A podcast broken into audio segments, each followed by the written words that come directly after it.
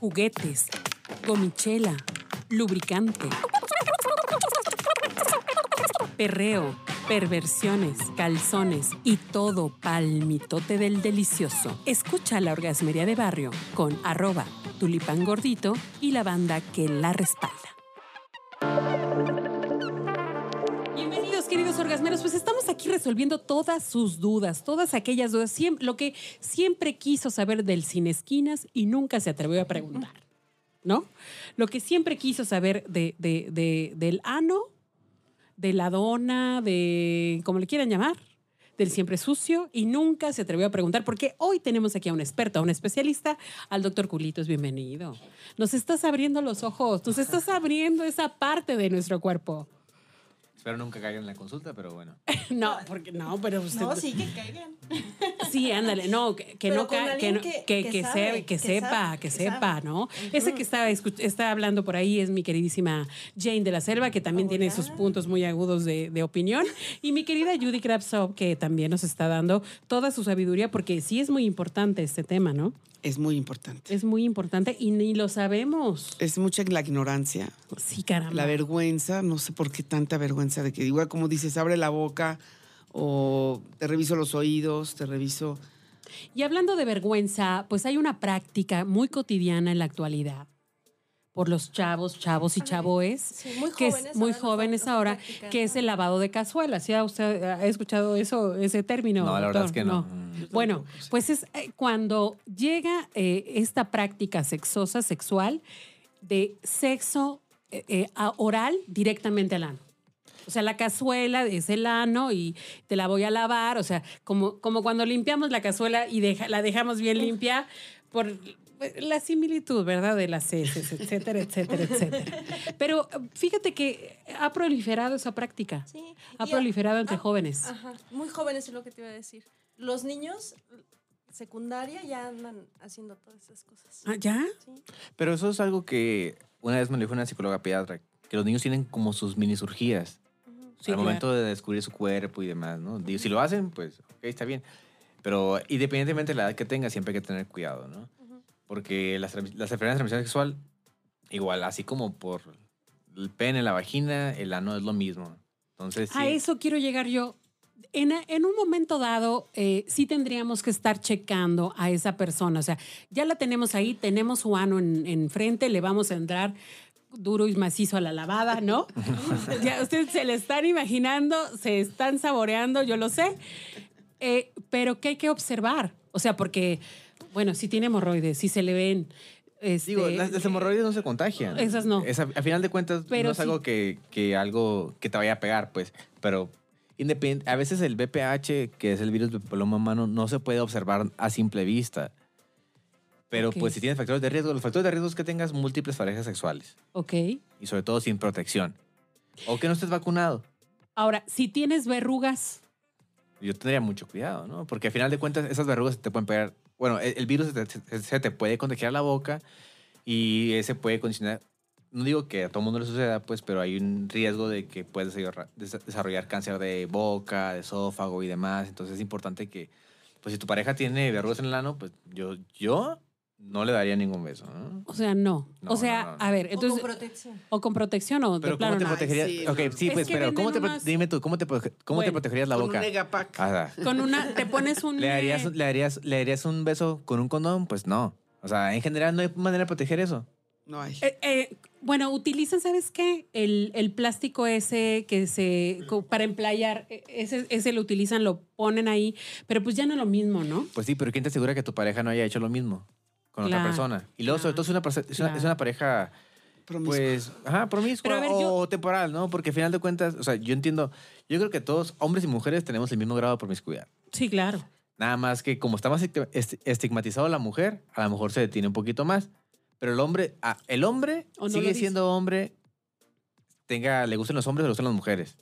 Pero los hombres, por eso yo creo que como que está muy eh, estigmatizado de que los hombres que le gustan los hombres eh, son más promiscuos. Pero la verdad es que todo el mundo tenemos ese mismo deseo sexual.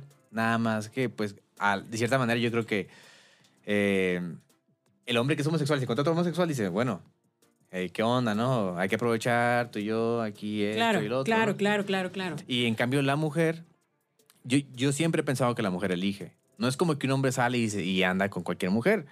O sea, no, bueno, sí, pero no. O sea, Lástima que no nos... to- Si quieren eh, tener una cita con el doctor Culitos, escriban arroba tulipangordito. Porque estamos aquí resguardando un poco la identidad del doctor, pero, pero hasta una terapia sexosa se van a llevar si van a consultar con él. ¿Verdad que sí? pero estamos de acuerdo. O sea, el hombre no escoge a la mujer. La mujer escoge al hombre. La mujer lo elige, claro. Así es. O sea, Sí, o sea, siempre.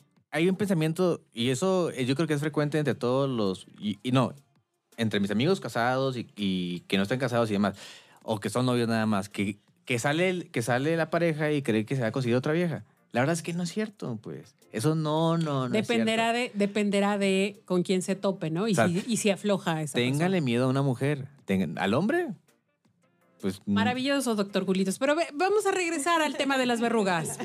Ve, Aguánteme, Ya aguánteme, nos porque... Aguante, vamos a regresar al tema de las verrugas porque, ¿sabe qué onda? Ante esta práctica, ante, este incremento de esta práctica, sí nos estamos enfrentando tal vez a una conducta de riesgo que no advertimos porque como pues no, no- pasamos por alto, qué revisar, qué checar, qué ver. Ahora bien, si yo tengo eh, BPH en la boca, ¿se lo puedo pasar? Claro, Si él tiene o ella tiene, me lo puede pasar. es correcto. Ahora, ¿qué consecuencias va a tener si ya, ya me puede salir una verruga en la boca o, este, o en el ano?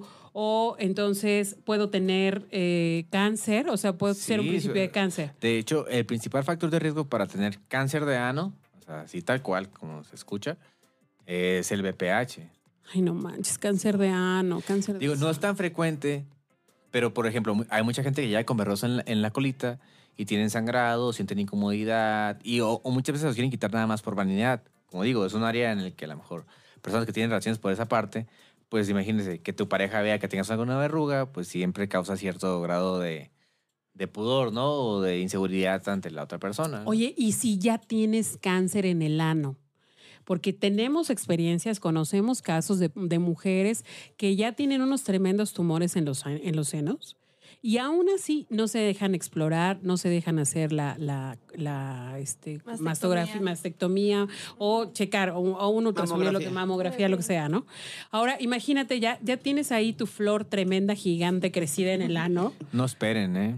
O sea, y imagínate, o sea, eso es, es muy agresivo un cáncer así. Sí, o sea, te puedes morir. Definitivamente. Evidentemente, con con cualquier cáncer te puedes morir, ¿no? Y hay ciertos grados de...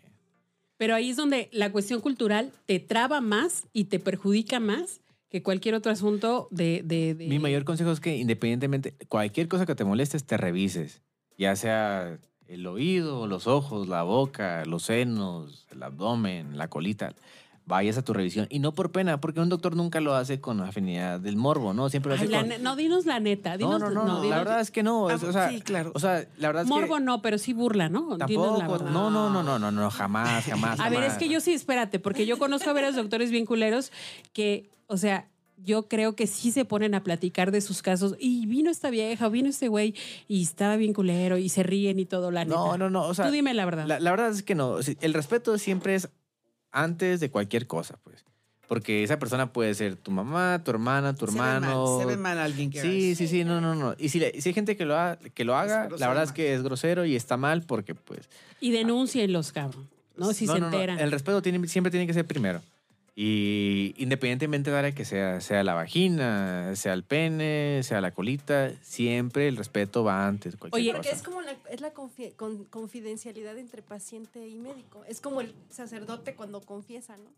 Oye, en este caso, entonces, ante cualquier situación, que vayan de inmediato, pero eh, a veces van ya muy tarde. Claro, ¿no? claro. ¿Y cuáles son las consecuencias de que tengas un cáncer ahí y que a lo mejor ya te atendiste muy tarde? O sea, la- Pues adiós los lavados de cazuela de entrada, cabrón. O sea, meterse cosas ya no. Sí, pues lo peor que puede pasar es de que, digo, que termines en radioterapia, quimioterapia. Evidentemente, casi todos los cánceres de ano van a quimioterapia, radioterapia. Y pues todo lo que conlleva eso, ¿no? Las consecuencias. Oye, pero te cortan un pedazo también, te pueden quitar Pues hay gente que puede quedar sin ano.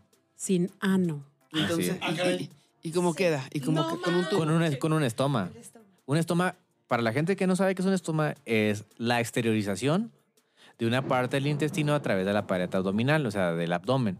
O sea, aquellas personas que ustedes seguramente han visto, queridos orgasmeros, orgasmeras, que traen una bolsita colgando en uno de los costados pegados a su abdomen, que por ahí hacen popó, ¿no? Así es, así Ese- es. es así un poco. Y, y la mayoría de los cánceres de ano responden a quimio-radioterapia. Pero no quiero decir que por eso, ah, ok, responde a quimio-radioterapia, ya, Ya me voy a dejar, dejes. ¿no?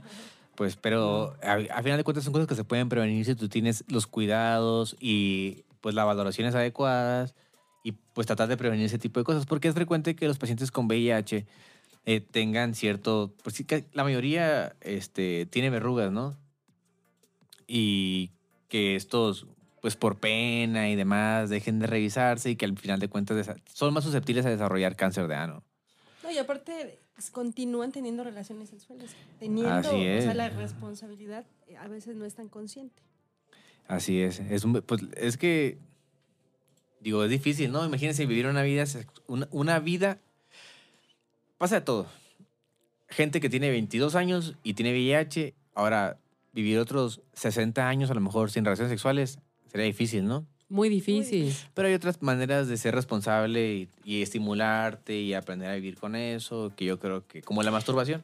Claro. Oye, y bueno, vamos a tener otro segmento más, porque me gustaría mucho que nos ayudes y que nos enseñes, sobre todo para, para los varones, eh, sexo masculino, que es por ahí nos están escuchando, eh, cómo estimularse correctamente por el ano, para que no tengan que andarse metiendo todo el, todo el, todo el pepino, ¿no? Yo creo que a lo mejor ni siquiera hay que llegar tan profundamente. Bueno, ya no los dirán. Regresamos con otro segmento más. Esa pregunta.